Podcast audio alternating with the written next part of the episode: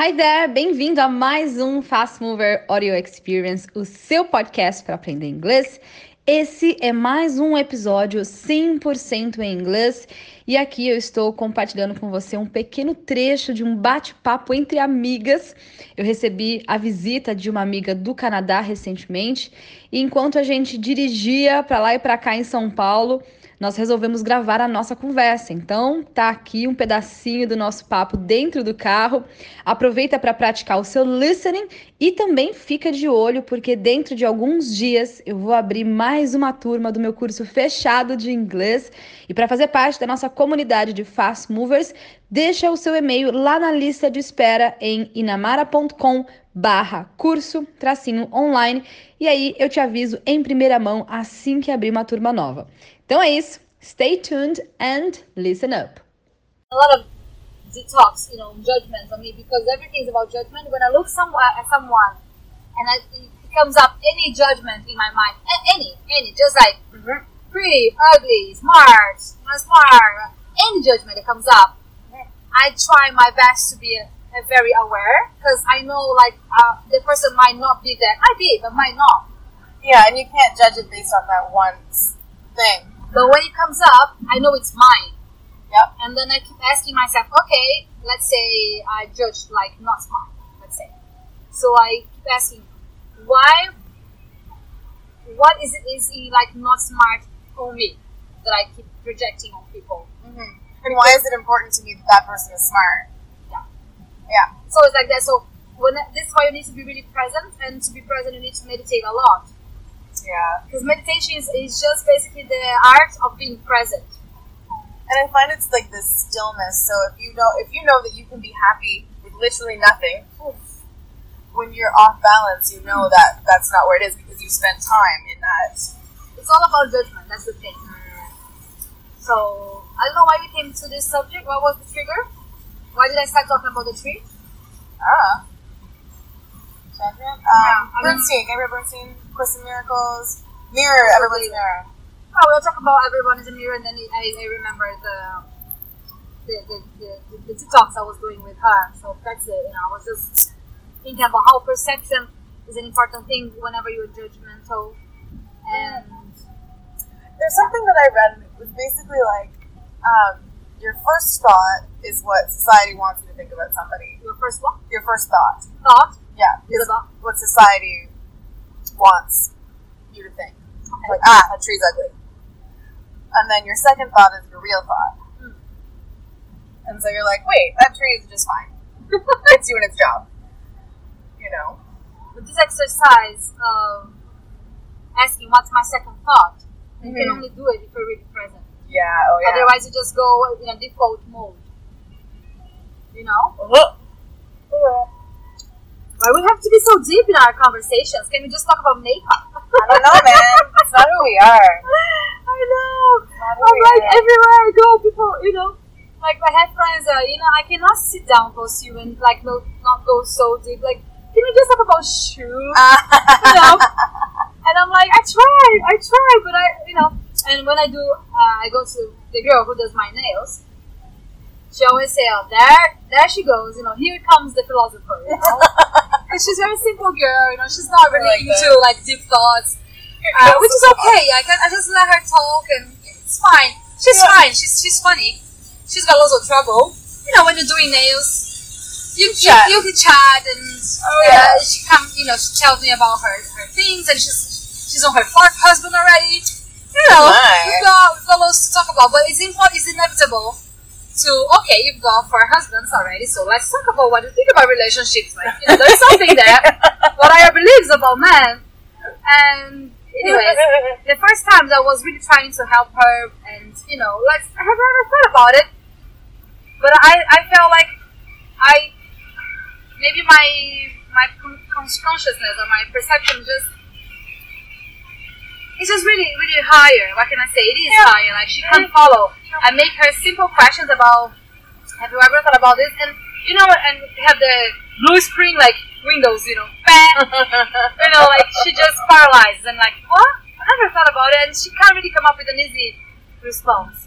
So it's also an weird, eh? exercise. Like okay, you know, trying to adjust on what people can follow because I can't just keep talking about people, you know. No, it, it, you just have to. S- Yep.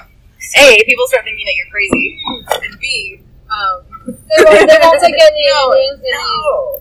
And that's the thing I find too is that like you get, you got to meet people where they are on your on your short term basis. Do you know what I mean? Like short term, um, people that I see Not very often. or even just like during the day, or people people at my office that I work with. Okay. You know, there's people that I need to have social interactions, but Yeah, it doesn't have to be really big. it doesn't. And so I have people for light stuff. But, uh, Yeah, like because there's you know out of my office, there's only a couple people that I like get along with enough to like make jokes and stuff. This one girl, she's so like she's so funny and she's really kind, but she uh, she hates feminism and she like she everything that's holding her back is the thing that she believes, you know, and so she's she's heavier set, which is obviously like not ideal in North America. You know what I mean? no, I don't. So, and I, I don't know how body positivity and obesity and how that's looked at here, but in North America, anything big, like if you're a plus size, it's looked down upon, and you should feel bad about yourself. because of plus size. Yeah. I think this is this is everywhere. Pretty universal right now, I think. So, anyways, she's uh, she's a little plus size, and she uh, so she's going to the gym and doing this stuff, that health stuff, and I don't know. The more, I mean, I just read her, obviously. But she she says stuff like feminism is stupid and I wish I wasn't doing this and yada yada yada and she's like, But I bought a house and I can't wait to live in it. And I was like, Feminism made it so you can buy the house, dude. But what, what's the the trouble with you know? I mean, what's the connection between feminism and the house? Oh, um women couldn't own property until like I don't know, fifty years ago. And she hates feminism. Why, does she hate? I don't know exactly. Um, I think she's just trying to agree with men. So, like, I think it's part of the patriarchy that's stuck in her head that, like, um, you know, she's always like she's just trying to be. Um, it's, I hate saying the term, but like, it's a pick me bitch. Where it's you know, if you're in a group of people, like she has to agree with the guys and like make sure that I don't really like girls. Girls are mean. I don't want to hang out with girls. We're not good friends. I would associate with her um, with problem, not problem, but issues like Exactly. okay, if you're insecure and you feel like if you are too much on your side, you won't have men's attention. So you prefer to get their side, so you are their team. Like I'm not against men.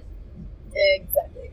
Yeah, yeah, I understand. I understand. And so for me, that's hard to see another woman act like that when, you know, she's so smart, funny, and charismatic that, like, she doesn't need to cater to that, Mhm. I guess. Does she have a partner? No. But she, like, she also says she doesn't want one, but I think that's also part of the defense. Yeah, yeah. this is silly. Mm-hmm. So, anyway, so in, in short term stuff, I don't get deep with her because it, it's not going to be beneficial to no, either of us. that doesn't. Yeah. So we make jokes about stuff, and she tells me stories that I find mildly offensive, and we, you know, get on with our day. So what is it about her you wanted to say? Is it that you don't connect with her? So you talk about some people you connect and some people don't really want to. Well, she's someone that I connect with, but not someone I want to go deep with. Hmm, yeah, I understand. It's just, just okay. I mean, Mm-hmm. I think it's nice to have different types of friends. You know, I like to have friends that I can really connect deep because I know we can have a nice, um, Same. you know, I, Yeah. I like it because this is how I am. But sometimes I'm like, you know, I just don't want to think. Let's just about shoes. I was I was telling Leo this once. It was like, I want to talk about shoes. I want to talk about makeup. I don't want, I don't want to, you know, keep thinking that much. And he was laughing because he said, "You are not like this. You know? They can drive, uh, but it's just who you are. So you know, Yeah. get get on. Basically, yeah. Because I've always been someone who wants to talk about ideas and what, you know, what should society be? How, what's a good way for all of us to act? What can we learn? How can we be better people? How can I be more efficient, smarter?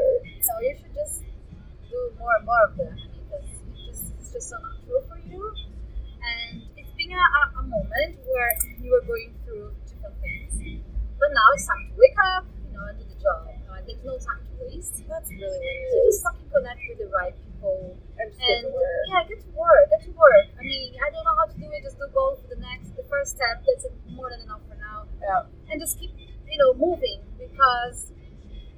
We just don't have much time, and we've got. a lot- I know this So is. much to do. Yeah, I mean, this is just right, and I, don't know you get me. I, Yeah.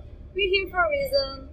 Uh, we are here to heal ourselves, but also to help heal others. And we're just gonna heal ourselves once we help others to heal, Mhm. because we are all helping each other. So I cannot heal myself alone. I need No. others to to help me be my mirror. You know? the thing is too is that you have to heal yourself, but you need other people to create that space Yeah. where you can do it. So just make sure you are um, creating room for that, because if you are among the wrong people, you know, you're just gonna waste your time, and Yeah. you've got to heal yourself. So, okay, guys, I, I, you're not helping me to evolve. Thanks. Next. You know? Mm-hmm. Mm-hmm. It's it's weird, but it's very true. It's the same reason why why you go to uh, like network, do your mentor thing. Like those are the people that you need to be talking to and working with bouncing ideas with. Exactly. I, I try to talk about this with like friends that are close to me, but it's it's they cannot follow, and it's fine. They are friends for different purposes. Yeah. I need friends for you know to help me to see my business in a nice way, help me with ideas, collaborating, like you know recording videos together, so I can help different people with different YouTube channels. Yeah. So it's, it's good. It's good to have people from around for different purposes. And once you see someone is not really helping to evolve at any area, just just just spend less time. yeah, them. spend less time. Exactly. Like you're so you're so right about that. My point here is finding your real self worth. I'm not really talking just like ah, love yourself and you know okay, get over it. We know we have to love ourselves, but it's, it's like it's much higher than that. Like really feeling confident when you can spot it right away. E aí, você gostou desse tipo de conteúdo 100% em inglês? É o inglês da vida real, em uma conversa entre duas amigas, o inglês do dia a dia, o inglês que você vai realmente utilizar aí na sua jornada. Não se esqueça de seguir a Teacherina em todas as redes sociais e acompanhar de perto todos os conteúdos que rolam por aqui. Até o próximo episódio. See you!